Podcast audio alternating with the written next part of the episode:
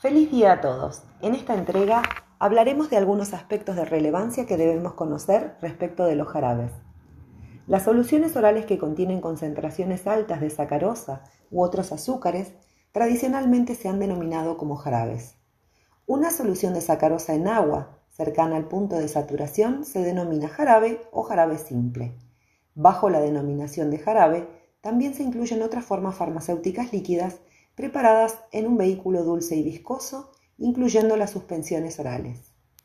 Con respecto a las alteraciones que pueden sufrir los jarabes al momento de prepararlos o al momento de conservarlos, son aquellas que se producen a nivel de la sacarosa, que son las más importantes y factibles que sucedan. La presencia de ácidos orgánicos o minerales, aunque sea en bajas proporciones, originan un fenómeno denominado inversión del azúcar o inversión de la sacarosa, que se acelera por la acción de la luz y por la baja densidad. La hidrólisis de la sacarosa es más rápida en jarabes ácidos. Otro factor importante de la inversión de azúcar es la temperatura durante el proceso de elaboración, donde la sacarosa se hidroliza a dextrosa y lebulosa. Puede determinarse esta hidrólisis midiendo la rotación del plano del haz de luz polarizado. La sacarosa desvía el haz de luz hacia la derecha y a medida que avanza la hidrólisis, esta haz de luz va tornándose hacia la izquierda, por lo que se negativiza y por eso se denomina inversión.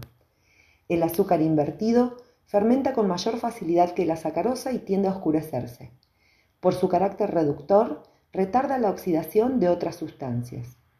El sabor dulce de la lebulosa, sacarosa y dextrosa están en una relación numérica de 173 a 100 y 74.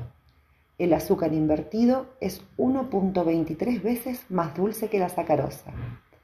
Es muy importante que la concentración de azúcar se aproxime al punto de saturación pero sin llegar a él.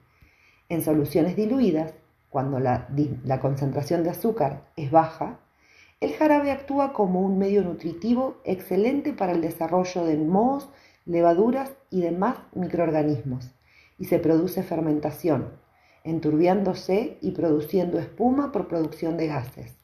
El aumento de la temperatura durante la conservación también favorece la fermentación dando lugar a una fermentación alcohólica, láctica y butírica.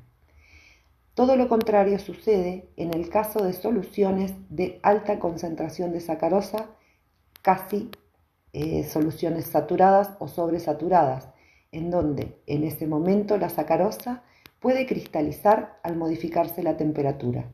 La cristalización puede evitarse sustituyendo total o parcialmente la sacarosa por jarabe de azúcar invertido, por jarabe de glucosa o de sorbitol.